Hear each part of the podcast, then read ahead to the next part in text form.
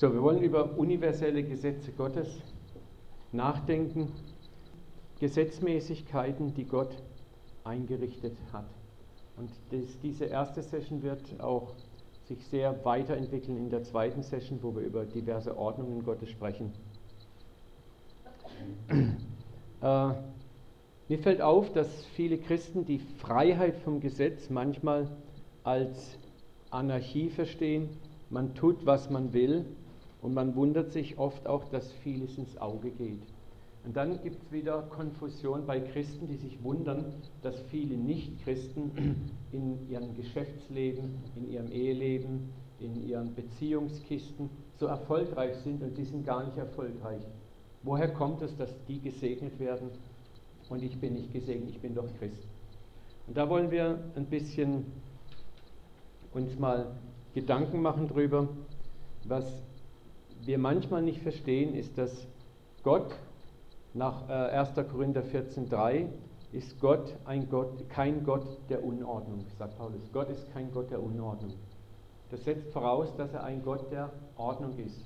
Jetzt hat es nichts damit zu tun, dass der Himmel fünfmal am Tag abgestaubt wird und immer Engel alles schön sauber aufräumen, sondern das Wort Ordnung hat viel mehr mit Gesetzmäßigkeiten zu tun.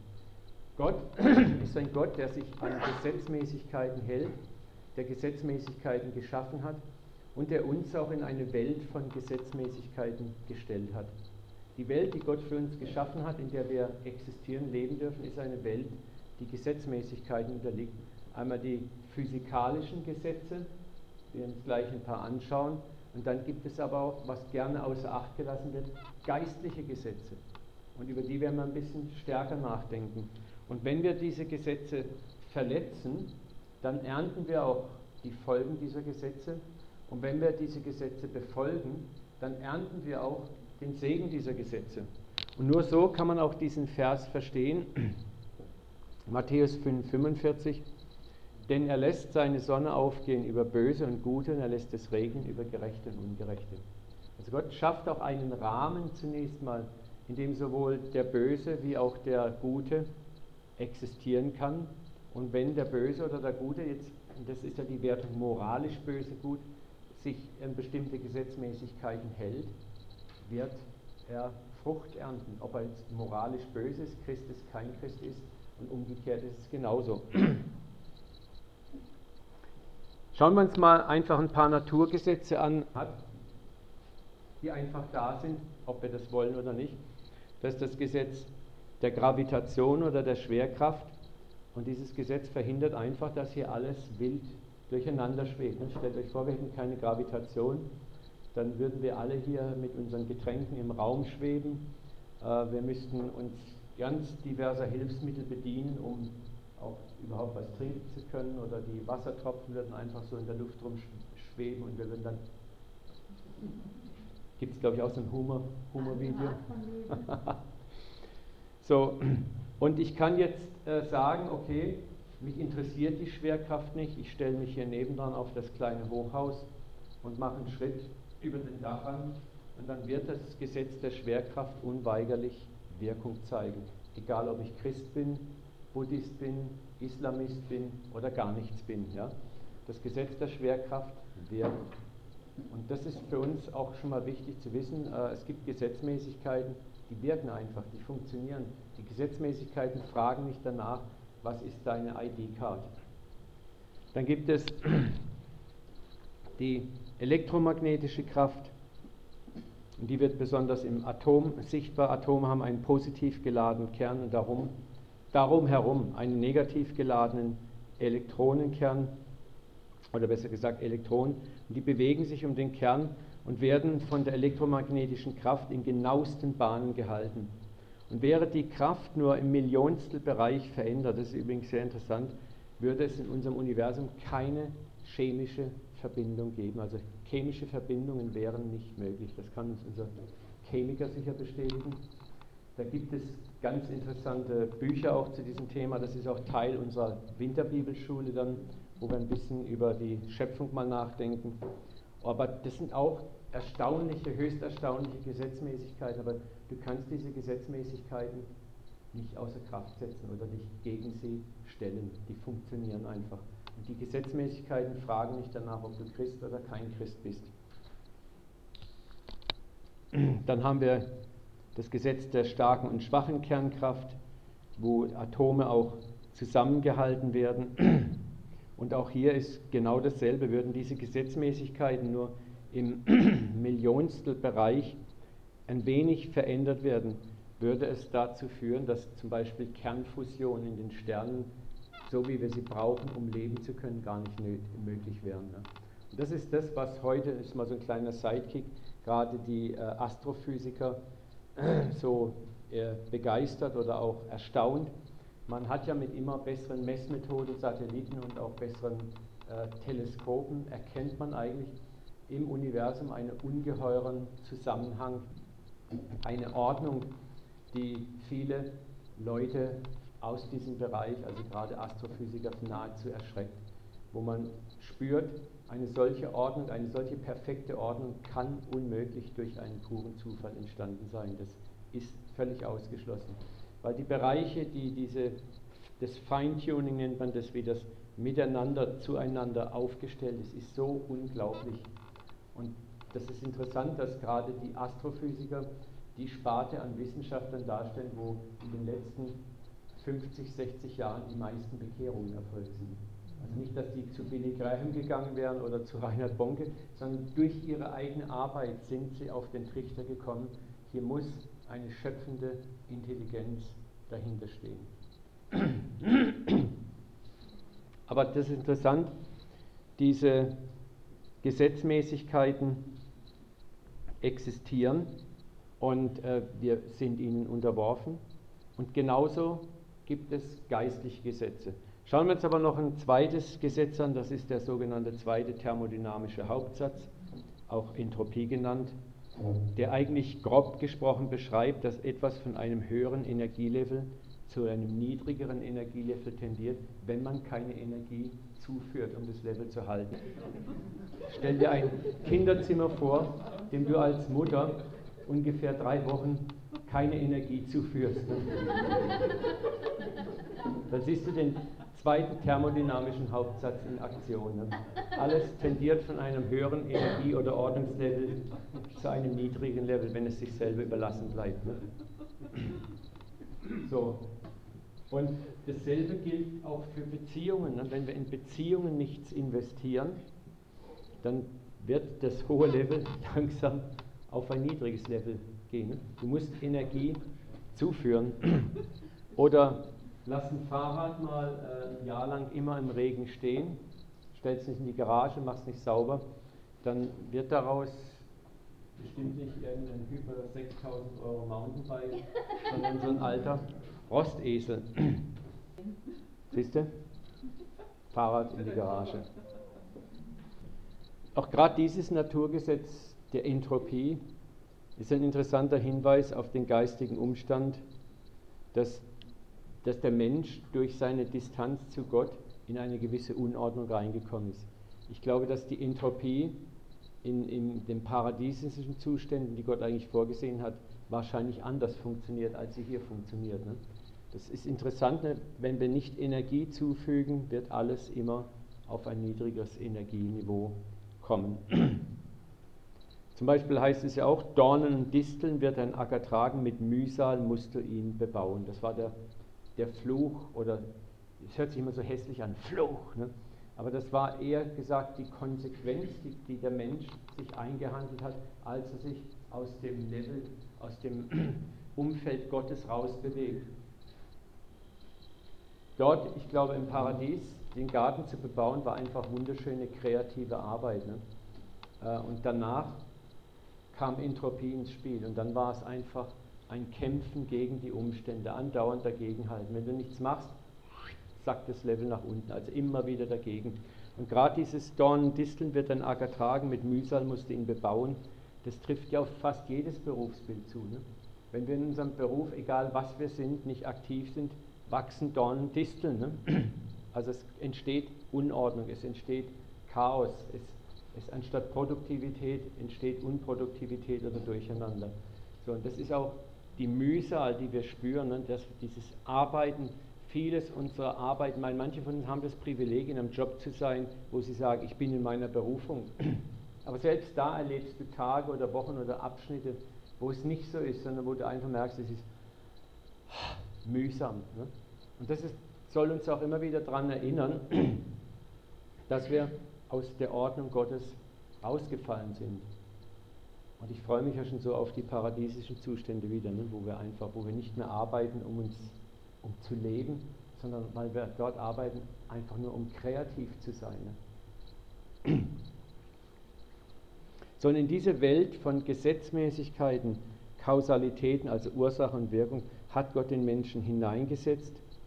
Und er hat ihm aber auch gezeigt, wie er sich diese Gesetze in einem gewissen Umfang zunutze machen kann. Und das war der Auftrag im ersten Mose, über die Erde zu herrschen. Er beinhaltete unter anderem die physikalische Welt, über sie zu herrschen. Und Gott gab auch indirekt den Auftrag, über die geistige Welt zu herrschen und geistige Gesetze richtig anzuwenden. Wir wollen uns jetzt mal einige universelle Gesetze Gottes näher antrachten. Gesetze, die allgemein und für jeden gültig sind und die funktionieren, ob man sie anwendet oder nicht anwendet, unabhängig davon, ob ich Christ bin oder nicht Christ bin. Und wir wollen uns heute Morgen ein bisschen auch bewusst sein oder bewusst werden, wo haben wir vielleicht universelle Gesetze verletzt? Wo sind vielleicht in unserem Leben Problemlagen vorhanden, die eigentlich nur dadurch kommen, dass wir bestimmte Gesetzmäßigkeiten verletzen? Und da sind wir genau wieder bei der Frage, die du vorhin aufgeworfen hast. Äh, kämpfen wir gegen den Teufel oder ist es eigentlich ein ganz anderer Kampf, den wir zu kämpfen haben?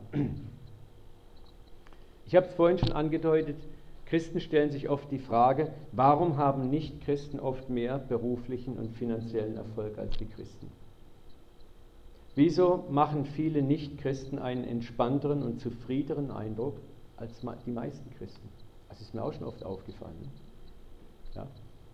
Warum erleben Esoteriker, Okkultisten oder Angehörige anderer Weltreligionen Wunder, Heilungen oder haben gewisse Erfolge mit ihrer Spiritualität? Ich weiß es, vielleicht hast du dir die Frage auch schon mal gestellt. Es ist natürlich ganz einfach zu sagen, das ist alles der Teufel und fertig. Ne? Und da kommen wir dann dahin, so immer den Teufel als Sündenbock und Allheilmittel für alles, was wir nicht erklären können, kommt das Kleber der Teufel drauf und schon haben wir unsere Ruhe. Ne? Aber das ist zu einfach gedacht. Eine Antwort ist, dass es universelle Gesetze gibt, die, wenn sie befolgt werden, egal von wem, ihren Ertrag bringen. Schauen wir uns mal ein solches Gesetz an, das sowohl natürliche wie auch geistige Auswirkungen hat, wenn man es anwendet. Es ist das Gesetz von Saat und Ernte. Gott sagt im 1. Mose, solange die Erde steht, soll nicht aufhören Saat und Ernte, Frost und Hitze, Sommer, Winter, Tag und Nacht. Nö, gab es da nicht. Die war nicht wichtig in der Aussage. Bei Saat und Ernte ist ja nur, ist ja nur äh, wahrscheinlich Sommer und Winter. Die, vielleicht haben die in Israel gar nicht so Frühling gehabt, ich weiß es nicht. Okay, aber hier geht es zunächst mal um eine grundsätzliche Verheißung Gottes über das Gesetz von Saat und Ernte und die Rahmenbedingungen und dass er diese Rahmenbedingungen von Saat und Ernte, Aussaat und Ernten können nicht ändert. Wir werden also immer sehen können und immer ernten können. Und das sowohl materiell wie auch geistlich. Ich meine, wir leben heute nicht mehr in einer typischen Agrarkultur, wir leben in einer Industriekultur. Wir leben heute auch gar nicht mal so sehr in einer Industriekultur, sondern auch stark in einer Dienstleistungskultur. So, das ist auch interessant zu überlegen, ne, wie sind jetzt diese Fakten heute anwendbar. Wir werden also immer sehen und ernten können und Gott schafft Rahmenbedingungen, die funktionieren. Und hier müssen wir verstehen, dass es, wie gesagt, ein natürliches Gesetz von Saat und Ernte gibt und ein geistliches. Paulus sagt, was der Mensch sät, das wird er ernten. Was immer wir aussehen, also sprich weggeben, wird auf irgendeine Weise zu uns zurückkommen. Das ist ein Gesetz, das genauso funktioniert wie die Schwerkraft. Es ist ein, ein geistliches Gesetz und es ist ein materielles Gesetz. Ob du jetzt Hinduist, Buddhist oder äh, Christ bist und hast eine Handvoll Weizen und säst die auf dem Feld, da wird der Weizen aufgehen. Das hat mit, mit deinem Glauben überhaupt nichts zu tun. Jetzt gehen wir ins Geistliche rein. Schauen wir uns das mal an hier ein bisschen. Du willst freundlich behandelt werden. Was machst du? Da steht Freundlichkeit. Du säst Freundlichkeit, genau. Du suchst liebend Annahme, dann sehe liebend Annahme. Du willst Achtung und Respekt deiner Person, dann erweise anderen Achtung und Respekt. Du brauchst Ermutigung, dann gebe Ermutigung. Lukas 6,31, Jesus sagt, behandelt alle Menschen so, wie, wir von ihnen, wie ihr von ihnen behandelt werden wollt. Aber nicht um, aus der Berechnung heraus, sondern als ein natürlicher Lebensstil. Und das ist interessant. Ich meine, du kannst den Test mal machen. Geh mal auf die Straße, ich mache das alles mal gern. Laufst du durch die Stadt und dann lächel einfach mal einem Menschen ins Gesicht. Nicht blöd, nicht dumm, aber so einfach. Und du merkst, die meisten Menschen, die sind erst. Und dann lächeln sie zurück. Ne? So, sei in einem Geschäft mal überaus freundlich und du merkst sofort, vielleicht such, ich suche mir manchmal so brummige Verkäuferinnen raus. Ne? Und du merkst plötzlich, wie du bei dem anderen die Stimmung heben kannst. Und das kommt auch zu dir sofort zurück. Und das hat überhaupt nichts damit zu tun, zunächst mal, was auf deiner Religionskarte steht. Ne?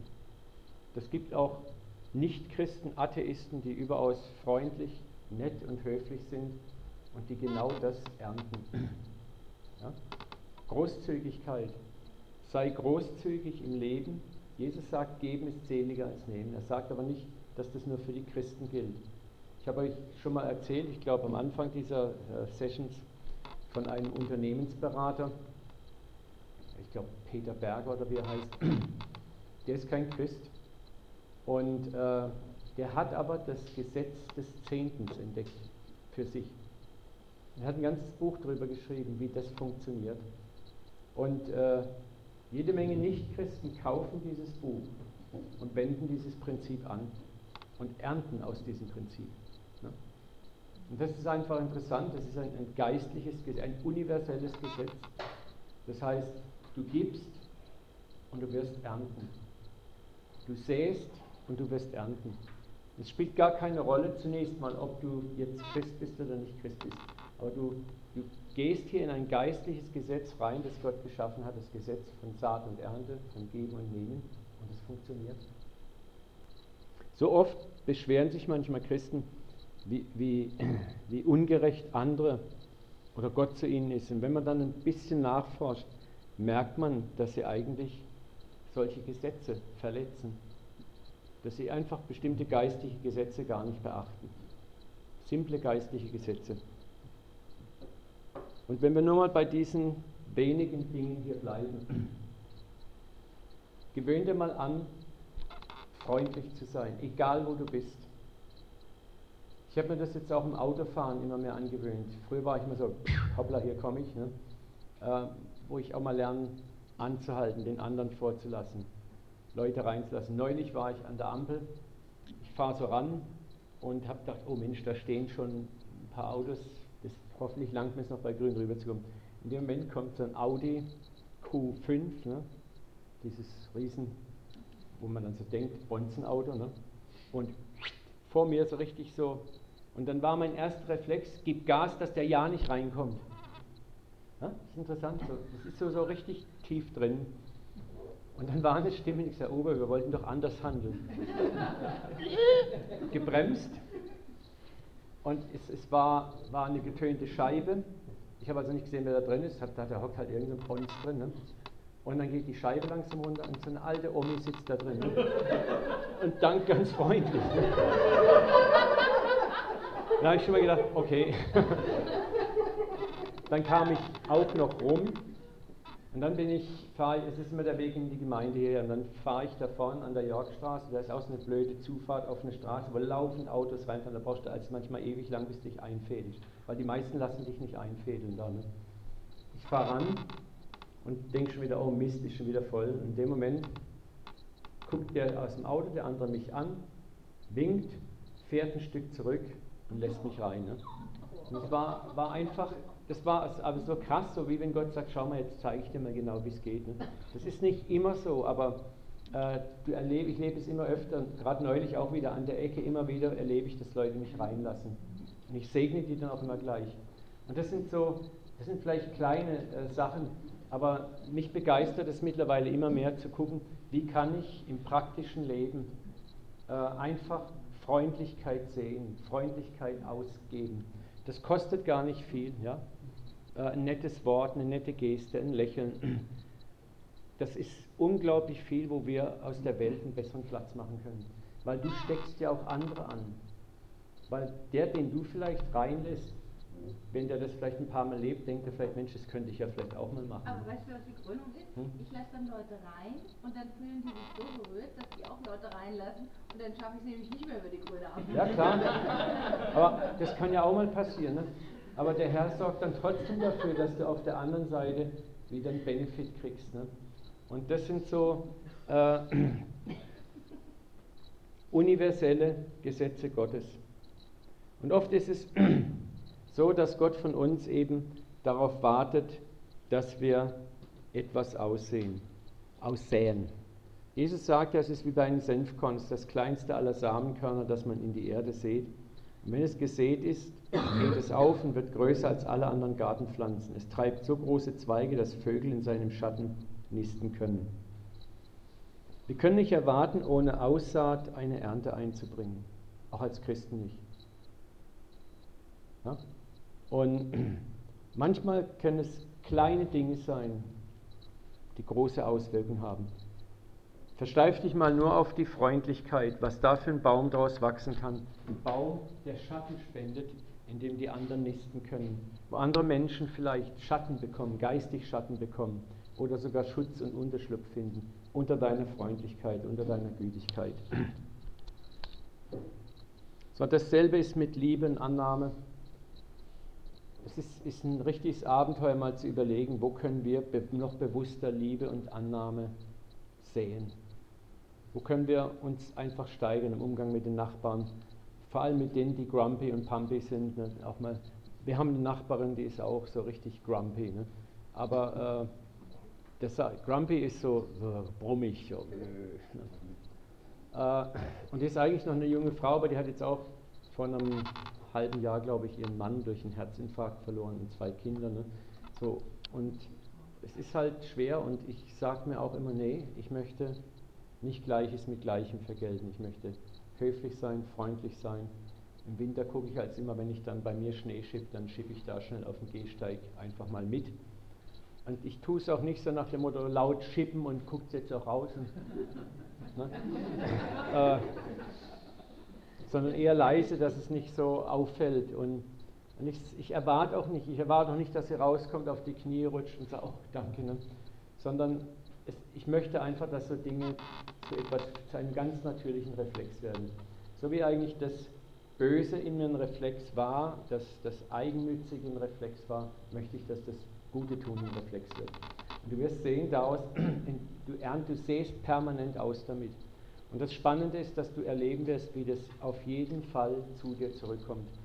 Es gibt in den Sprüchen, ich weiß nicht genau, wo fällt mir jetzt gerade eben spontan ein der Vers, wirf dein Brot aufs Wasser. Nach langer Zeit wird es zu dir zurückkommen.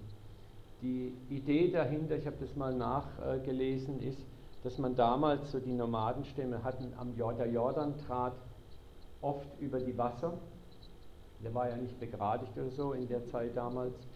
Und dann hat man Korn einfach auf diese Wasserlachen, wo der dann im Hochwasser war, geschmissen. Und dann wusste man, wenn das Wasser zurückgeht, wird das Korn auf den Boden sinken. Und das ist ja enorm fruchtbarer Boden, weil da wird viel Sediment und Zeug abgelagert. Und da wussten die ganz genau, wenn die dann in zu einer bestimmten Jahreszeit dort wieder vorbeizogen, konnten sie einfach Korn ernten.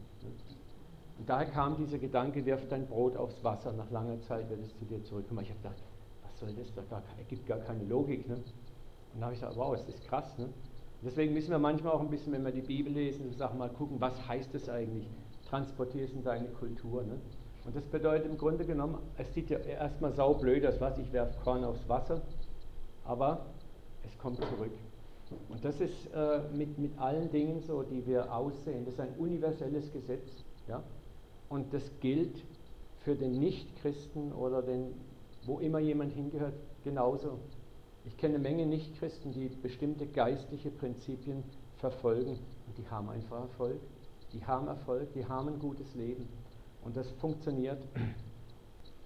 Gott sagt dir, nimm das wenige, das du hast, an Liebe, an Geduld, an Freundlichkeit oder auch an Finanzen, seh es, sei im Kleinen treu, dann wird aus diesem Senfkornsamen etwas sehr Großes und es wird dich segnen. Und viele sagen immer, ich habe doch nichts, ich bin nichts, aber das ist genau falsch. Dann nimm das wenige, das du hast und seh es aus. Ne? Ich denke mal an die Witwe da, die das Schärflein reingegeben hat. Wenn man der erzählt hätte damals am Tempel, weißt du was? Oma, dich werden mal wahrscheinlich an die eineinhalb Milliarden Menschen kennen. Dann hätte ich gesagt, du hast einen Knall. Ne? Aber es ist so. Ne? Ich, ich, rechne mal so hoch, wie viele Christen in der Zeit die Bibelgeschichte gelesen haben, denen diese Frau bekannt geworden ist. Kleine Wirkung, große Ursache. Im Himmel werden wir alle sagen, oh, das, das ist sie, du, du, das ist die Witwe. Ne? Ja?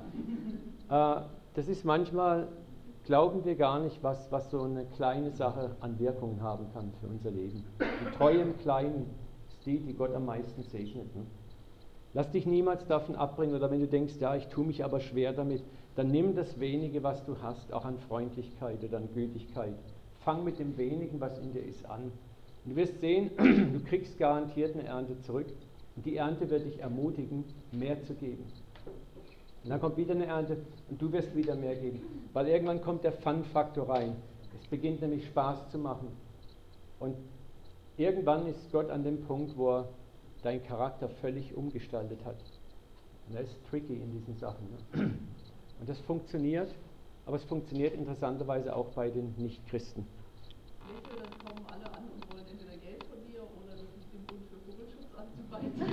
Ja, ich meine, okay.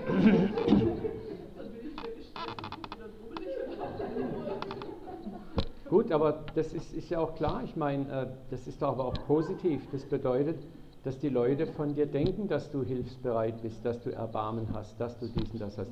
Aber da sind wir bei dem Punkt, was wir vorhin hier mit unserer lieben Schwester gesprochen haben. Du darfst dich auch abgrenzen. Ne? Kannst du dir sagen, ich bin schon 40 vorgeschützter Aber es wäre gelogen, ne? Sagst du einfach, du bist in einer sehr teuren Gemeinde. Die zocken dir 10% von deinem Einkommen ab. Und viele, wie gesagt, äh, machen den Fehler und schauen und sagen, ich habe nichts. Und so sehen sie gar nichts und es kommt nichts. Und wie gesagt, nimm das Wenige, fang im Kleinen an und du wirst in den Spaßfaktor reinkommen, weil du siehst, es vermehrt sich. Nochmal, wir haben äh, gerade gelesen, wo Jesus sagt, alles, was euch die Leute tun, das tut ihnen auch, das ist das Gesetz und die Propheten. Das ist proaktives Handeln.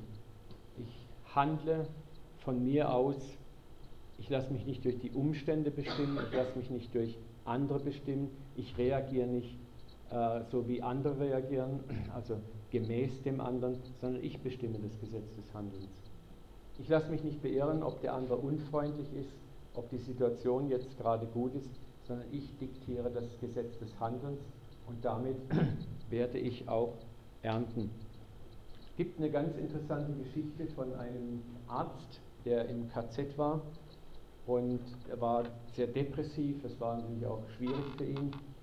Und eines Tages hat er bemerkt, dass wenn er zum Wärter freundlich ist, der Wärter zu ihm freundlich ist. Er hat sich hingehockt, hat er viel Zeit gehabt, hat nachgedacht darüber, hat gemerkt, gesagt, ich kann die Umstände, in denen ich bin, nicht ändern. Also ich, ich kann nichts ändern an den Umständen, ich kann die Leute nicht ändern. Aber er hat plötzlich begriffen, wenn ich mich ändere, dann ändern sich die Umstände. Also er hat gemerkt, ich habe über mich selber habe ich Verfügungsgewalt. Ich kann den Wärter nicht, nicht, nicht berühren, aber wenn ich mich verändere, habe ich Verfügungsgewalt über den anderen. Und dann fing er an, das konsequent umzusetzen, indem er mit seinen Zellennachbarn anders umging. Die Atmosphäre hat sich in der Zelle verändert, indem er noch bewusster mit dem Wachpersonal anders umging. Und das Wachpersonal hat sich verändert. Dadurch, dass sich das Wachpersonal verändert hat, war es interessant für ihn zu beobachten, dass plötzlich Leute, die über dem Wachpersonal waren, sich auch geändert haben. To cut a long story short, die ganze Atmosphäre in diesem Lager hatte sich nach einem Jahr völlig verändert. Und es war darauf zurückzuführen, wie dieser Mann angefangen hat, in konzentrischen Kreisen von innen nach außen proaktiv zu handeln. Er hat sich also nicht durch die Umstände einwickeln lassen oder die Umstände durften ihm nicht diktieren, wie er zu handeln hat, sondern er handelte gegen die Umstände. Und das ist interessant, ne? du kannst im Gefängnis sein und hast trotzdem Einfluss weit bis außerhalb deiner Gefängnismauern. Und so kann es auch sein, dass wir durch proaktives Handeln äh, konzentrische Kreise um uns quasi verursachen, Einflusskreise. Oder im Englischen sagt man Circles of Influence, ne? wo wir Menschen beeinflussen, wo wir gar keine Ahnung mehr haben. Und das fängt aber an, dass wir uns ändern, dass ich sage, ich ändere mich. Das kannst du auch vieles Praktisches auch ansetzen. Du möchtest, dass dein Ehepartner sich ändert in einer bestimmten Sache. Du kannst rumnörgeln, du kannst jammern, du kannst klagen, du kannst den, den Hintern heiß machen. Das wird keine gewünschten Resultate bringen. Aber vielleicht ist es dran, dass du dich änderst, dass du an dir etwas änderst. Und dann kommt diese Gesetzmäßigkeit, wo Jesus sagt, was ihr wollt, dass euch die Leute tun sollen, das tut ihnen. Vielleicht fängst du mal an, das, was du von deinem Ehepartner erwartest, ihm zu tun. Und auf einmal wirst du merken, das ist natürlich auch ein Geduldsspiel, aber dass plötzlich Bewegung in die Sache reinkommt. Und da ist ja immer unser Problem, dass wir immer sagen, nee, er zuerst, sie zuerst. Ne? Und dann spielen wir dieses Tischtennisspiel wieder. Ping-Pong, Ping-Pong, Ping-Pong. Du zuerst, nein, ich zuerst, nein, du zuerst, nein, ich zuerst. Ein anderes geistliches Gesetz ist vertrauender Glaube an das Positive. Da ist auch so eine wunderschöne Geschichte, ihr kennt sie alle mit dem römischen Centurio, der zu Jesus kommt und um Heilung seines äh, Dieners bittet. Und dieser Mann befolgt einfach Gesetzmäßigkeiten. Er glaubt einfach. Es ist interessant, Jesus sagt nicht zu ihm, du gehörst nicht meiner Konfession an. Du bist kein Jude oder wäre vielleicht schon Christ, du bist kein Christ sondern dieser Mann kommt schlicht und ergreifend, wendet ein geistliches Gesetz an, nämlich indem er glaubt, indem er vertraut, indem er an was Positives vertraut.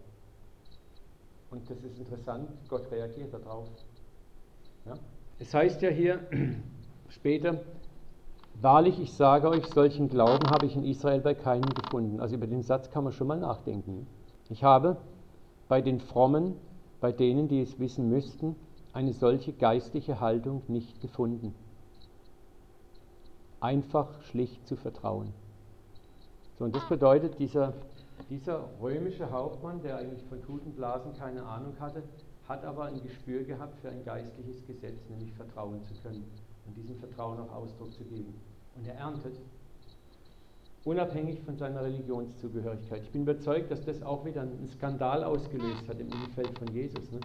Wie kann es wagen, überhaupt mit einem Römer zu sprechen, mit einem Heiden und dann noch einen Heiden zu heilen? Das geht doch gar nicht. Der ist doch nicht gläubig, der gehört doch nicht zu uns. Aber du siehst hier, das Reich Gottes reicht überall dorthin, wo Menschen in geistliche Gesetze hineinkommen.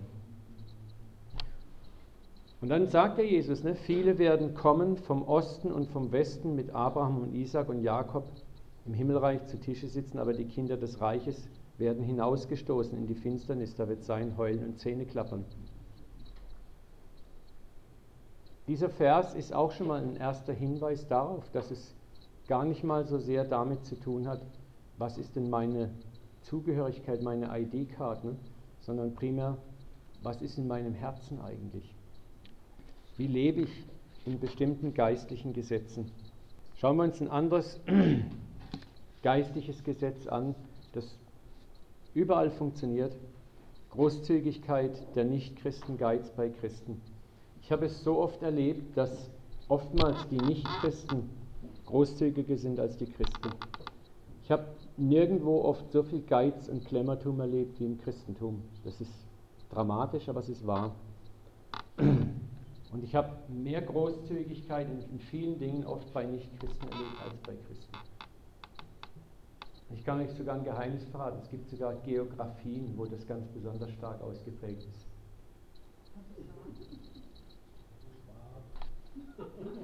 Das habe nicht ich gesagt, aber es stimmt.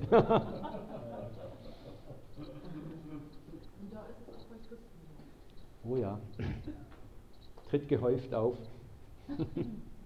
Das ist, es fällt richtig auf. Ne? Aber das hat interessanterweise in bestimmten geografischen Richtungen auch damit zu tun, mit der Prägung, der Erziehung und wie man dann auch was für ein Gottesbild man in sich trägt. Ne?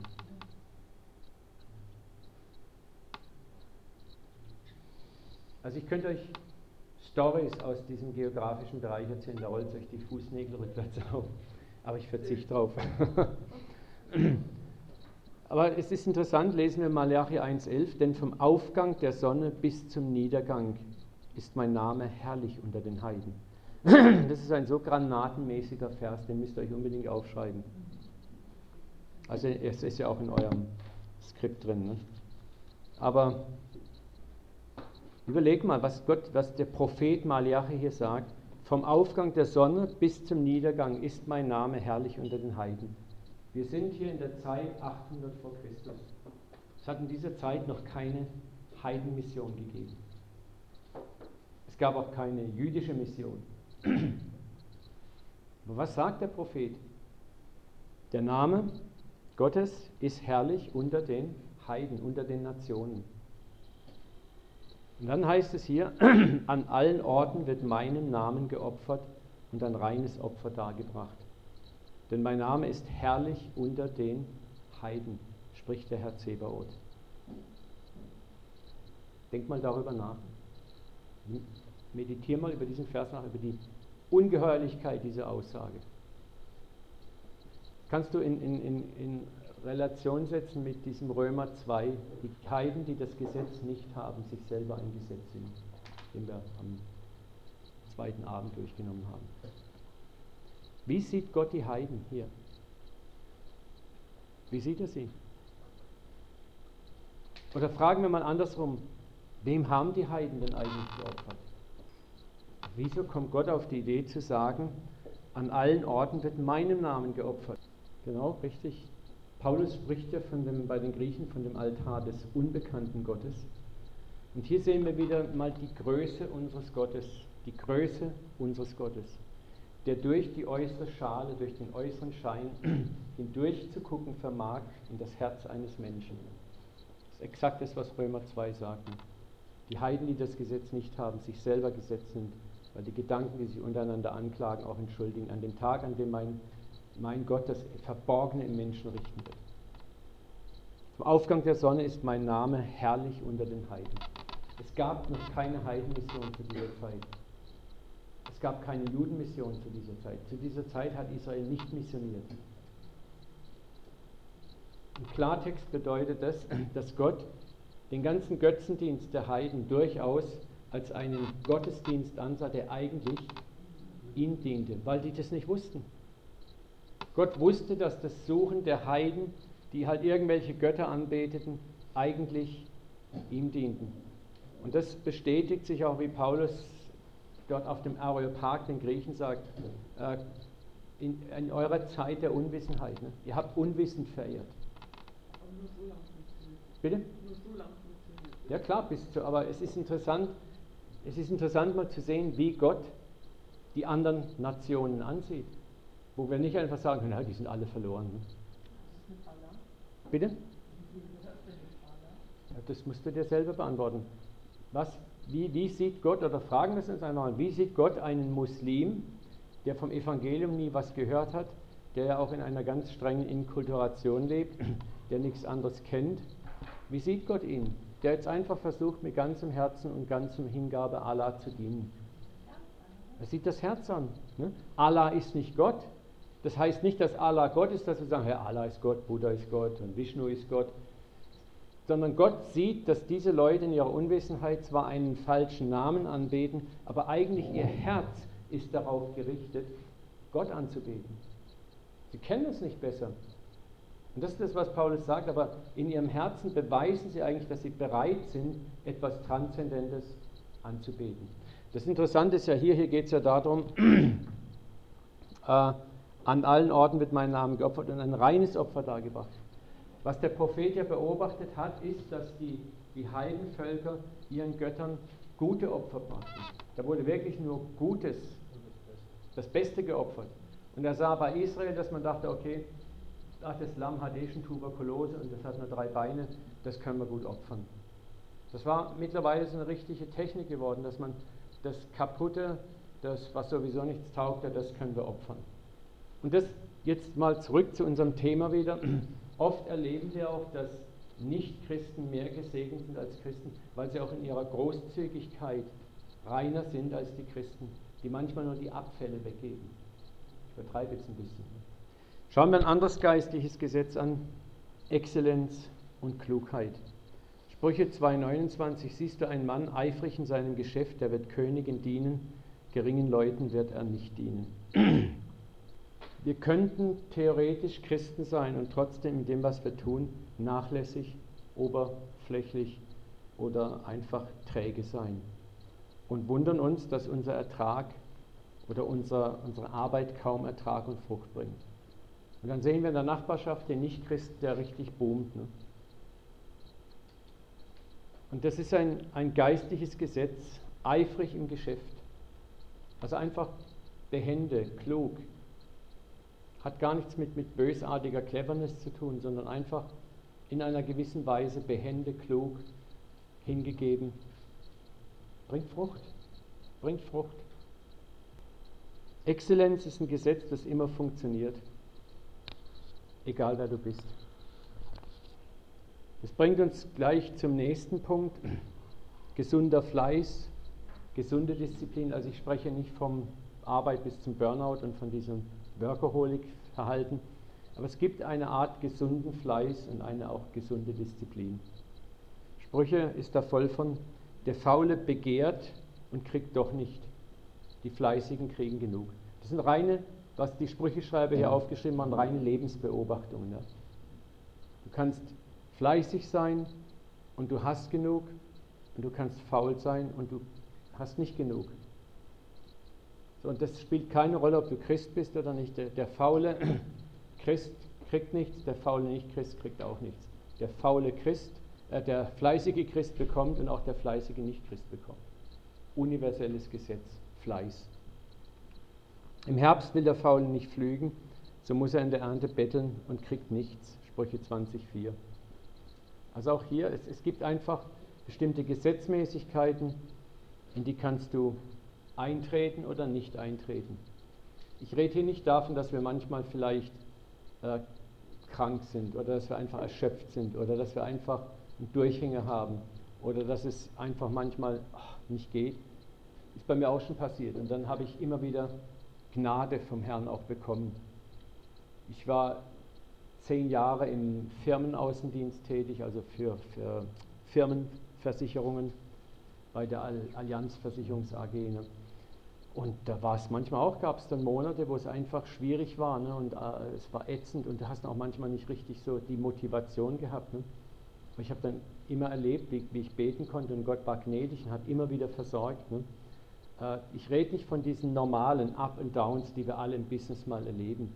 Aber es gibt einen grundsätzlichen Fleiß und es gibt eine grundsätzliche Faulheit. Ne? Und, und Gott sagt, das ist ein universelles Gesetz, das funktioniert, ob du Christ bist oder nicht. Der Faule stirbt über seinen Wünschen, denn seine Hände wollen nichts tun. Es gibt Leute, die wollen dies und das und dies und dies und jenes, aber sie wollen nichts tun dafür. Und das ist ein trauriges Kapitel manchmal bei Christen. Sie sind zu faul, etwas zu tun. Sie suchen den leichten, bequemen Weg. Und das ist eine negative Saat, die wir aussehen, die bringt Mangel ein. Und ich kann dafür nicht Gott verantwortlich machen und noch weniger die Gesellschaft. oder mich aufregen, dass die Nicht-Christen, dass denen gut geht, das sind sowieso Bonzen. Ne? 2. Thessalonicher 3, 10 bis 12. Denn schon als wir bei euch waren, haben wir euch ausdrücklich gesagt, wer nicht arbeiten will, soll auch nicht essen. Paulus. Nochmal, es geht hier nicht darum, der jetzt ein Problem hat, Arbeit zu finden oder der sich bemüht und es klappt irgendwie nicht. Ne? Sondern es geht um, um diejenigen, die hier mit voller Absicht und in einem ganzen Bewusstsein in Faulheit leben wollen. Wir hören, dass einige von euch ein unordentliches Leben führen. Sie arbeiten nicht, sondern treiben sich nur herum.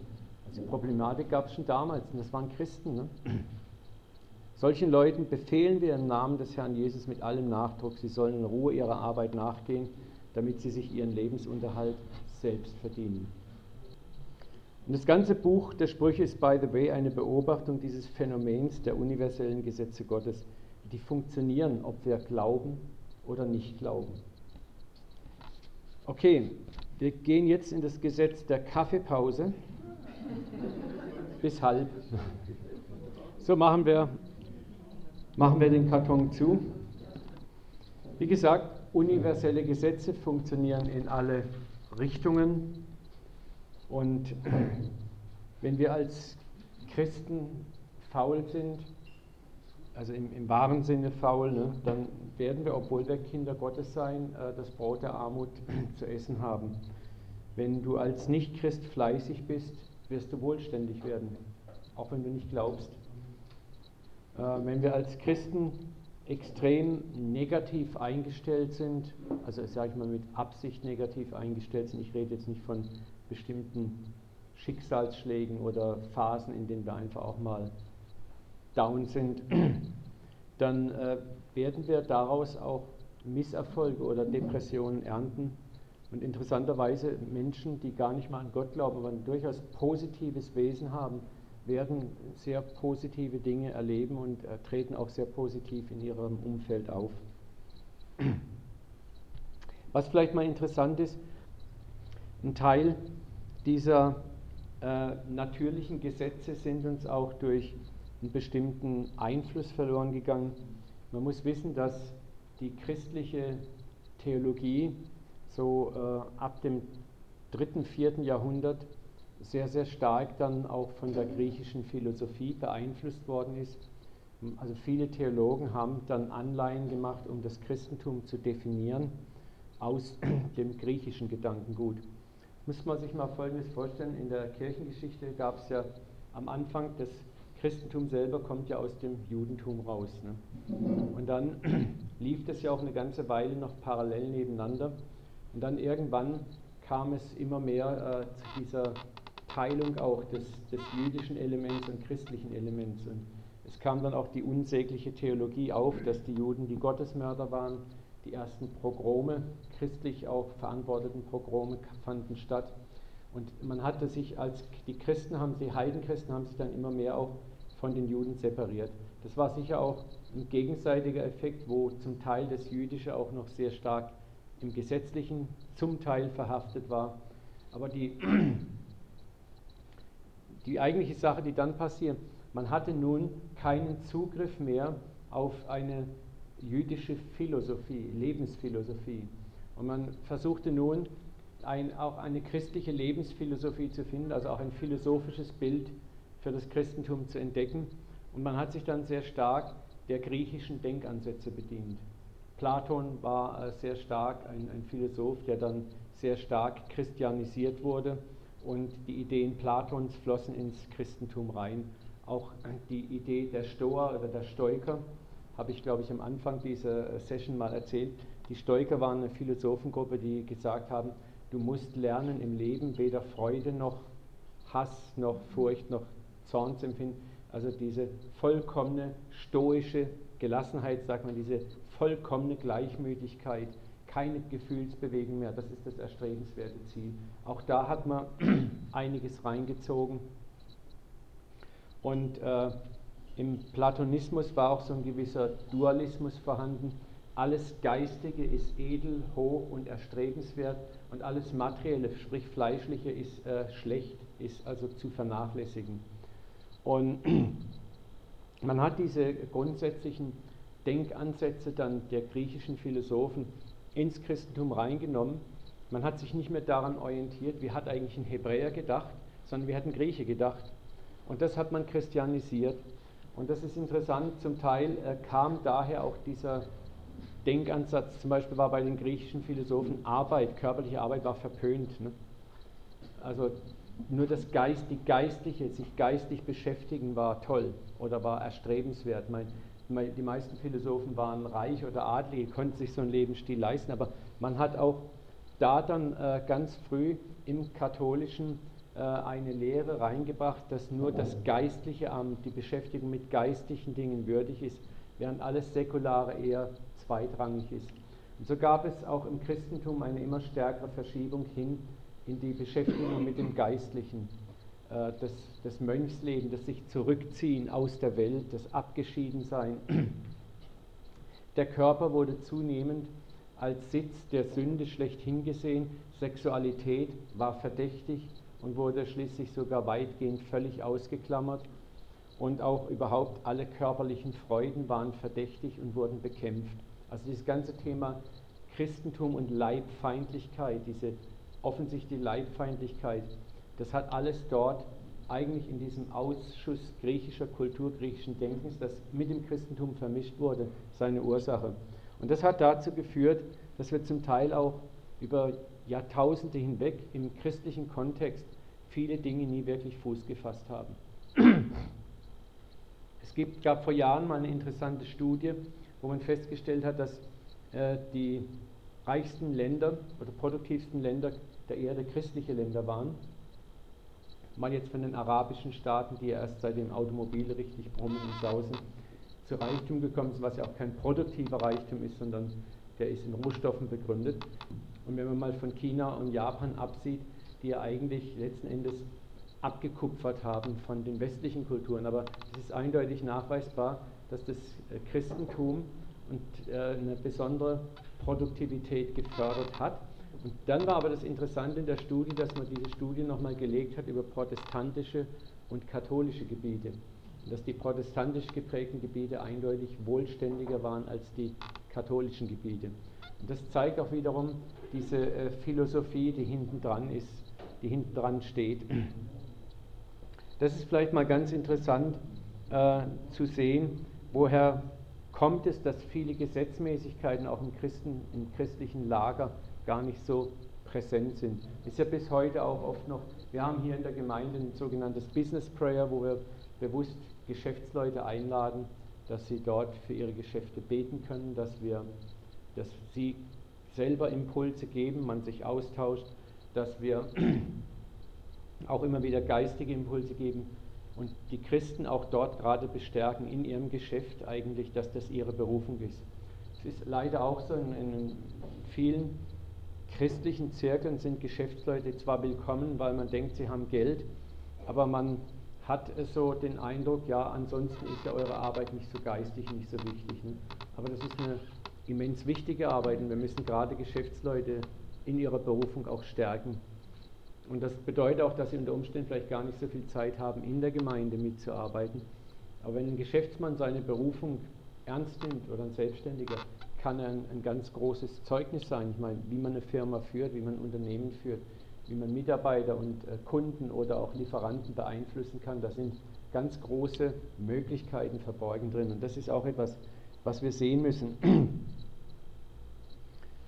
Was das hervorgebracht hat, häufig auch dieser Einfluss, ist so ein hypergeistliches Christsein, das sich dann weigert, Dinge praktisch zu tun und dass man erwartet, Gott tut alles. Es gibt dann auch, wir haben, glaube ich, die Tage auch mal in einer kleinen Gruppe darüber gesprochen, dieses, diese hypergeistlichen Extremitäten. Der Herr wird es schon machen. Ne? Ich mache gar nichts, der Herr wird alles richten. Das ist einfach nicht korrekt. Es gibt zwei Teile auch in diesen Gesetzmäßigkeiten, die Gott geschaffen hat. Und äh, es ist immer der eine Bereich, da musst du aktiv werden und im anderen Bereich wird Gott aktiv. Was bedeutet das praktisch? Josua musste ins Land reinmarschieren. Gott gab den Sieg. Petrus musste sich aus dem Boot wuchten und erst dann trug ihn das Wasser. Ne? Also das, er hat nicht sagen können, ich bleibe im Boot und Jesus hebt mich raus, sondern es war seine Entscheidung, etwas zu tun. Du kannst ganz viele äh, biblische Geschichten betrachten und anschauen. Da ist immer dein Part und dann kommt der Part des Vaters. Der Gelähmte musste aufstehen, sein Bett nehmen und gehen. Steh auf. Oh, sorry. das muss ich löschen. Es kommt davon, wenn man zu hastig trinkt. Vielleicht bin ich jetzt geheilt. Der Gelähmte musste aufstehen, sein Bett nehmen und gehen. more, more.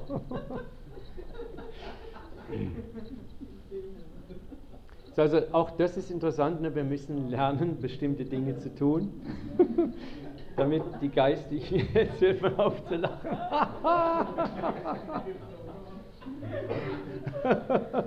okay, und so müssen wir lernen, auch in, im praktischen, im Leben, unseren Teil bestimmter Dinge, Abmachungen zu tun, unsere natürlichen Gaben einzusetzen, damit dann der Vater seinen Segen draufsetzen kann. Auch das ist ein einfach universelles Gesetz. Du wirst aktiv, der Vater setzt dich drauf. Zum Beispiel Josef ist in Potiphas Haus, er setzt seine natürlichen Fähigkeiten ein, wie Fleiß, Disziplin, und Gott segnet das mit Gelingen, dem große Aufmerksamkeit geschenkt wird. Die Witwe aus Sarabt gibt Elia alles, was sie an Mehl und Öl hat, und das Resultat ist, sie erntet Öl und Mehl ohne Ende. Und mein eins ist klar, wenn wir über diese universellen Gesetze nochmal nachdenken, äh, auch ein erfolgreicher materieller Lebensstil nützt mir natürlich am Ende nichts, wenn ich nicht in meinem Herzen äh, mich für Gott öffne. Ja? Das ist also nicht das, was wir hier sagen wollen, sondern worum es primär geht, ist, dass ich erkennen muss, es gibt bestimmte geistliche Gesetze. Da spielt es keine Rolle, ob du Christ bist oder nicht Christ, die funktionieren. Es gibt geistliche Gesetze, die funktionieren bei den Nichtchristen genauso gut wie bei uns auch. Und deswegen dürfen wir uns nicht wundern, wenn Nichtchristen manchmal vielleicht sogar erfolgreicher sind als wir. Und es gilt auch in den geistlichen Gesetzen. Wir müssen einfach auch verstehen, zum Beispiel möchte ich nochmal kurz auf das Thema Glauben eingehen. Äh, es gibt Glauben in sehr verschiedener Form. Und wenn wir zum Beispiel sehen, dass es auch im esoterischen oder im, im okkulten Bereich Heilungen gibt, dann ist es, auch wenn es uns nicht schmeckt, hat es oft damit zu tun, dass die Menschen Glauben haben. Und das ist, ich sage es mal so, ich glaube, ich glaube, dass in uns, in unserem Körper, dass Gott unseren Körper so gebaut hat, dass wir in einem bestimmten Bereich, wenn wir eine positive Erwartung haben, unser Geist den Körper auch beeinflussen kann. Es gibt eine interessante Beobachtung, ich weiß nicht, ob die korrekt ist, aber es gibt Teilbereiche, wo Jesus sagt, dein Glaube hat dich geheilt. Und es gibt andere Heilungen, wo er sagt, sei geheilt oder wo er auf die Augen spuckt oder in den Schlamm spuckt oder die Zunge befeuchtet und also alles Mögliche macht. Aber es gibt auch einige Bereiche, wo Jesus sagt, dein Glaube hat dich geheilt. Also wo in dem Menschen ein Glaube geweckt wurde, dass es so sein kann und dann passiert etwas. Und ich denke manchmal auch, dass äh, ohne dass ich jetzt das supporte oder sage, das ist richtig oder wir gehen jetzt zum Geist heilen, aber diese Dinge passieren, weil dort geistliche Gesetze zugrunde liegen, die nicht unbedingt satanisch sind, sondern Gott hat diese Welt und ihre Gesetzmäßigkeiten geschaffen. Aber manchmal, Jesus hat auch mal gesagt, die Kinder des Reiches sind, nee, die Kinder der Welt sind untereinander klüger als die Kinder des Reiches. Kennt ihr den Satz? Oder Kinder des Lichts als die Kinder des Lichts. Ja? Die Kinder der Welt sind untereinander klüger als die Kinder des Lichts. Es ist in einem Zusammenhang mit irgendeinem Gleichnis, wo es ist mit dem, mit dem ungerechten Verwalter, ne? ja, der, der da so clever das Geld sagt, komm hier, nimm, nimm, nimm. Äh, und das ist auch ein interessanter Aspekt, ne? dass manchmal ahnen die Nichtchristen, kapieren geistliche Gesetze eher und wenden die konsequent an und haben Erfolg. Es gibt ja auch dieses ganze äh, positive Bekenntnis als Beispiel. Es gibt ja unglaublich viele Bücher über die Kraft des positiven Bekenntnisses, was mit dem Glauben gar nichts zu tun hat, ne? äh, also mit dem christlichen Glauben. Und die Leute, da kommt eine Erfolgsstory nach der anderen. Was dort passiert ist, dass sie sich einfach Gesetze zunutze machen, die Gott geschaffen hat. Und das ist nicht okkult, das ist einfach, die Leute tun das, was wir Christen eigentlich tun müssten. Während wir Christen oft uns darüber Gedanken machen, ob Gott heute noch heilt, geht ein Okkultist oder vielleicht irgend so ein spiritueller Meister in dieses Gesetz einfach rein, bedient sich dieses Gesetzes und hat Erfolg damit. Und eigentlich müsste das mehr oder weniger eine Anklage für uns Christen sein, wo wir sagen, hey, ne, anstatt hier zu binden und zu brechen, sollten wir das, was eigentlich unser ureigenes Erbe ist, wir sollten das ergreifen und sollten es benutzen. Und das ist dieser ganze äh, neue spirituelle, esoterische Markt, wenn du mal so teilweise die Dinge durchguckst, da ist vieles von dem, dahinter verbergen sich schlichte, einfache geistliche Gesetze, die Gott geschaffen hat und die die Leute einfach anwenden. Die haben sie entdeckt und wenden sie an. Das Krasse ist, dass sie funktionieren, ob du Christ bist oder nicht. Ja? Das ist dasselbe, wenn ich sage, wenn du auf das Hochhaus steigst und springst vom Dach runter, dann bist du genauso platt wie der Nicht-Christ, der mit dir springt. Ne? Das äh, hat damit nichts zu tun, die Gesetzmäßigkeiten funktionieren. Und das sollte uns eigentlich eher Mut machen als Christ, ganzheitlicher zu leben, die Gesetzmäßigkeiten der Welt, die Gott geschaffen hat, zu verstehen und zu sagen, die wende ich auch an. Ich benütze diese Gesetze mehr, ich lebe in ihnen, weil der Vater hat sie geschaffen, dass ich sie mir auch zu eigen mache, dass ich sie mir untertan mache. Und wenn wir das tun, dann wird es einen Lebensstil hervorbringen, der auch ein Zeugnis hat für die anderen. Ja? Weil das ist einfach, wir leben heute in der postmodernen Zeit, wo die Menschen sowieso, die Menschen sind gar nicht so sehr interessiert an Lehre. Die Menschen sind in der Postmodernen sehr stark interessiert am Erleben, am Erfahren, am Erkennen, am Sehen. Das ist also sehr stark visuell geprägt, sehr stark, zeig mir das, lass mich sehen, was, was ist es. Und eigentlich ist es toll, denn das Christentum, wenn wir schauen, das Urchristentum war eigentlich eine Religion der Demonstration. In der Kraft von Zeichen und Wundern, sagt Paulus, so habe ich das Evangelium in ganz Illyrien ausgerichtet. In der Kraft von Zeichen und Wundern, in der Erweisung des Geistes. Und das war damals war es der Standard. Die, die Verkündigung des Evangeliums war begleitet mit Zeichen und Wundern. Und das ist auch etwas, wo wir wieder hinkommen müssen. Ja? Und das, das sind nicht nur die mega Riesenwunder, sondern auch die kleinen Wunder, wo ein paar Leute hier mir schon so richtig krasse Stories erzählt haben. Ne? Wo ich sage, das muss die Welt einfach sehen, dass unser Leben mit Gott übernatürliche Resultate hervorbringt.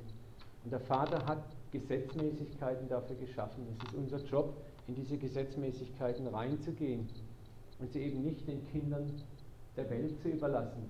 Und wir stehen noch davor und beschimpfen sie oder binden sie und sagen, das ist alles vom Teufel. Ne?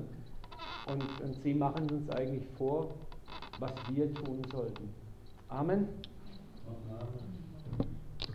Schließen wir ab mit Matthäus 5, Vers 45, denn er lässt seine Sonne aufgehen über Böse und Gute, er lässt es regnen über Gerechte und Ungerechte. So, jetzt wollen wir mal kurz gucken. Ja. Vater, ich bete jetzt auch nochmal, dass du uns hilfst, diese wichtigen Elemente dieser Session in unserem Leben einfach umgesetzt zu kriegen.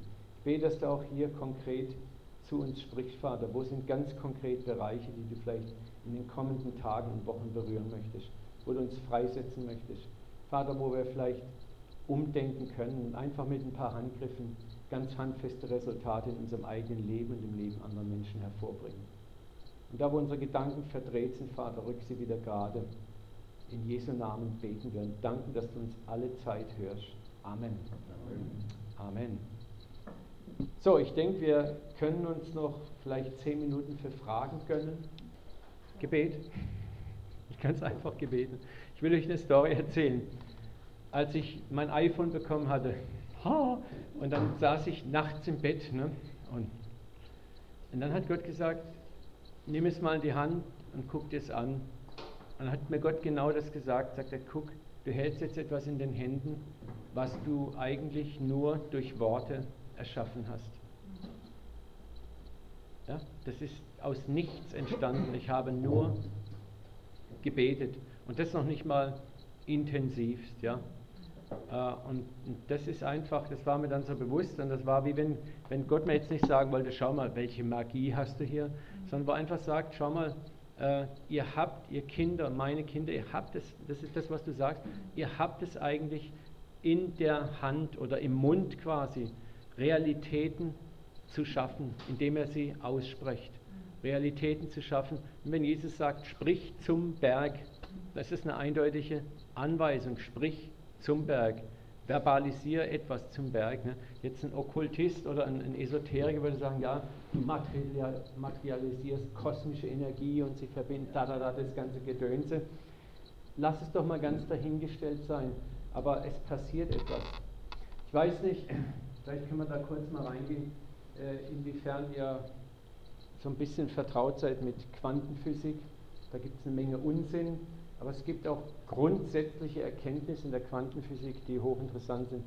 Ihr könnt mal, wir haben auf unserer Homepage einmal eine, einen Vortrag von Professor Dr. Leisenberger über die Quantenphysik, hochinteressant. Den werden wir nächstes Jahr hier auch mal einladen. Und ich habe auch einen Vortrag über Quantenphysik. Und da ist es interessant, nehmen wir nur eine Sache, eine Sache raus. Äh, die alten Quantenphysiker wie der gute alte Max Planck haben damals schon eins entdeckt. Max Planck sagt zum Beispiel, unsere Welt ist in ihrem tiefsten Ursprung nicht materiell, sondern geistig. Also man hat de facto herausgefunden, es gibt ja am Schluss diesen Welle-Teilchen-Dualismus. Früher hat man gedacht, das Atom ist das kleinste Materieteilchen, was es gibt, darunter ist nichts mehr. Heute weiß man, dass es viel, viel kleinere Teile gibt und man hat vor allen Dingen aber entdeckt, dass diese subatomaren Teilchen, die Quanten, sich mal wie Energie verhalten und dann wieder wie Materie verhalten. Also man ist zu dem Schluss gekommen, dass es Materie eigentlich gar nicht gibt. Das heißt also, das, was wir als Materie ansehen, hier dieses Mikrofon, das ist eigentlich Geist. Es ist verdichteter Geist, verdichtete Information, verdichtete Energie. Keine, es gibt keine Materie. Und man weiß äh, zum Beispiel, das heißt, jetzt wird es ja spannend, ne? Gott sprach, er spricht und es passiert etwas. Gott sprach, es werde Licht, es war Licht, Gott sprach und Materie verdichtet sich. Früher hat man gesagt, alles Nonsens, Quatsch. Heute sagen Quantenphysiker, das ist absolut logisch. Ne? Von Jesus heißt es, er erhält das ganze All mit seinem Wort. Das ist krass. Ne? Paulus sagt zu den Griechen, in ihm leben wir, in ihm leben wir, in ihm haben wir unser Sein. Das heißt also, wir, wir existieren buchstäblich innerhalb von Gott. Und dann weiß man aus der Quantenphysik, ist experimentell nachgewiesen, alles ist untereinander verbunden. Alles. Und das sind auch wieder Elemente, die die Esoteriker für sich natürlich, da gibt es hunderte von Büchern, wo jetzt. Aber manchmal ärgert es mich, weil sie sagen, sie sind schon wieder mal dabei, geistliche Zusammenhänge, die die Physik jetzt langsam entdeckt, schon wieder geistig zu prozessieren verarbeiten, die, wo wir als Christen schon wieder wie die Lahmärsche hinterherhinken. Ne? Wir müssen jetzt nicht alles nachmachen, was die uns vorzelebrieren, aber das sind grundsätzlich, unsere Welt ist grundsätzlich geistlich und nicht materiell. Und sprechen, das sagen selbst Quantenphysiker, Sprache hat etwas Faszinierendes, denn Sprache ist auch letzten Endes Welle. Ne? Und äh, wenn du so willst, alles um uns herum ist Welle. Und das ist heute, man sagt heute, es ist nicht mehr absurd zu behaupten, du kannst etwas, in dem du sprichst, erzeugen. Denn genauso hat Gott die Welt geschaffen. Er hat gesprochen und die Welt ist entstanden. Und wenn, wenn Jesus sagt, sprich zum Berg und der Berg bewegt sich, dann ist es eigentlich eine Aufforderung, sprich zu dem, was scheinbar Materie ist und du wirst es beeinflussen. Und das sind natürlich dann, äh, wo wir in Gebete reinkommen, wo wir auch in eine gewisse Kühnheit des Betens reinkommen können, wo wir einfach uns selber immer wieder ausbremsen mit unserer Würdigkeit. Darf ein Christ das? Muss ich denn für ein iPhone beten oder sollte ich denn für dies beten oder das beten? So, wir sind so mit unserer Würdigkeit in uns selbst und ist das gut und ist das schlecht beschäftigt. Oder wir beten ja oft auch nicht mit Überzeugung. Und wenn es dann nicht klappt, dann können wir doch einfach, es ist ja so wunderbar, allen Misserfolg erklärt man einfach geistlich weg. Ja, der Herr will das nicht. Und das will der Herr auch nicht. Und wenn der Herr was will, dann wird es uns schon geben. Und schon bist du wunderbar aus dem Schneider. Du brauchst nicht mehr glauben. Ne? Heilung. Ja, wenn der Herr will, heilt er. Und wenn nicht, dann heilt er nicht. Also muss ich nicht mehr darum beten. Sich in das Thema Heilung reinzubegeben, ist immer schmerzhaft. Ja, oder Gebet. Wenn ich spezifisch, zielgerichtet bete, dann gehe ich aufs Eis, dann gehe ich aufs Wasser. Entweder passiert was oder es passiert nichts. Und wenn nichts passiert, ist es erstmal scheiße, schmerzhaft, es tut weh. Ne? Aber wenn was passiert, dann wow, noch mehr, weiter, weiter. Und wir müssen da reinpressen, das, das, wir müssen da reinpressen. Es ist ein Gebiet, das ist ein Gebiet, das umkämpft ist, wo der Feind ein mega Interesse hat, dass wir da nicht reinkommen. Weil wenn wir da reinkommen, dann knallt es in der Hütte. Ne? Und das ist das, wo ich mir, mich zerreißt es innerlich schier. Ich bin zurzeit in so einer Battle mit Gott, ne, wo ich sage, ich will den Durchbruch in Heilungen, Zeichen und Wundern. Nicht um ein Star zu sein oder um, um ich habe ihn so satt von diesem Revival-Scheiß, den man, Entschuldigung, wenn ich jetzt mal so richtig knallhart wäre, den man oft präsentiert bekommt, wo dann eine Clown-Figur vorne immer rumspringt auf der Bühne und zieht die Mega-Show ab und alle starren auf ihn. Wisst ihr, was ich glaube, was echte Erweckung ist? Wenn vielleicht jemand eine Salbung bekommt und er geht her und pen, pen, pen, legt Hände auf und 30, 40 andere haben genau dieselbe Salbung auch. Und die legen wieder anderen die Hände auf. Und das Ding geht raus, nicht weil Sonntag oder Woche für Woche auf einer Bühne gepredigt wird, sondern weil plötzlich Tausende aufwachen und in Kraft rausgehen und zu den Menschen gehen.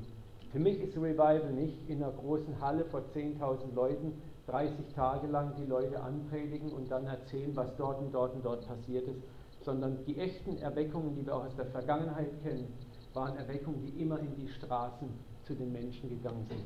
Und da müssen wir auch wieder hinkommen. Ich sage mal, wenn, wenn einige von uns vielleicht den Auftrag haben, manche haben den Auftrag, da reinzupressen, dann darf es nicht geschehen, oh Gott, gib mir den Mega-Ministry und dann komme ich ins Fernsehen, habe meine TV-Einschaltquoten und habe meine Show jeden Abend. Ne? Äh, darum glaube ich zutiefst geht es nicht mehr.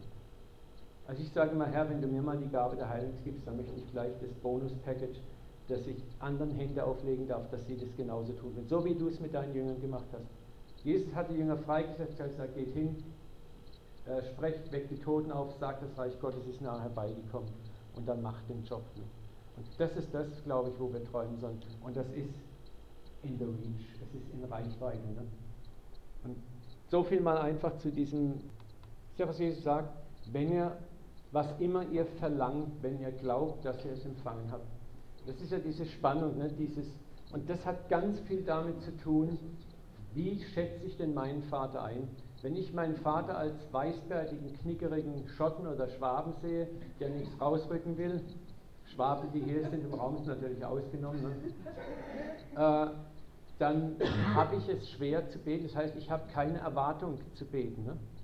Aber wenn ich weiß, was mein Vater tun kann und was er tun will, wenn ich ein positives Bild von ihm habe, dann kämpfe ich mit dieser Erwartung, Negativerwartung nicht, sondern da werde ich ihn bestürmen und einfach kindlich bitten. Es ist auch interessant, äh, Jesus fragt den äh, Bartimäus, den Blinden, nachdem er sich, da werden wir heute Mittag noch drüber hören, er fragt ihn am Schluss, was willst du? Warum fragt er ihn? Ich meine, Bartimäus, wäre ich Bartimäus gewesen, ich hätte gesagt, bist du blind oder ich? Siehst du nicht, was ich will? Na, Jesus hat ja sehr wohl gesehen, was er will. Aber warum fragt er ihn, was willst du? Wisst ihr, das Problem ist häufig, ja, es ist ganz leicht, so ein Gebet zu sprechen, oh Herr, segne mich. Und Gott sagt, gibt 30 Milliarden Formen von Segnungen. Was hättest du denn gerne? Ne? Oder da gibt es ja den Witz ne, von dem Rollstuhlfahrer in Lourdes, der dann in die Quelle reinfährt und sagt, oh Herr, segne mich. Und der fährt raus und hat einen Platz neuer Reifen. Ne? ja, und, Gott sagt hinterher, ja, du hast mir nicht gesagt, was du willst. Ne? Aber Gott weiß es doch und.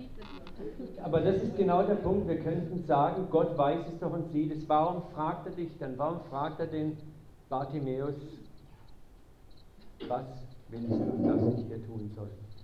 Weißt du, das geht, es ist ein Riesenunterschied zu sagen, oh Herr, segne mich. Weil wenn ich das ausgesprochen habe, dann, und es passiert nichts, dann kann ich immer noch sagen, ja wieso, die Sonne ist heute Morgen aufgegangen, ich bin gesegnet. Halleluja. Aber wenn ich mich beginne festzulegen, wenn ich sage, ich könnte auch sagen, oh Herr, bitte gib mir etwas Geld. Und dann finde ich irgendwo einen, Cent und sage, danke für das erhöhte Gebet. Aber wenn ich sage, Papa, ich brauche heute Morgen oder heute Nachmittag 381 Euro, dann bist du sehr präzise, dann wirst du, lehnst du dich sehr weit aus dem Fenster. Das heißt, jetzt wird es schon spannend. Ne? Passiert es oder passiert es nicht? Und genau dafür, wenn wir ehrlich sind, haben wir Angst. Und das will Gott genau rauskitzeln aus uns. Was willst du genau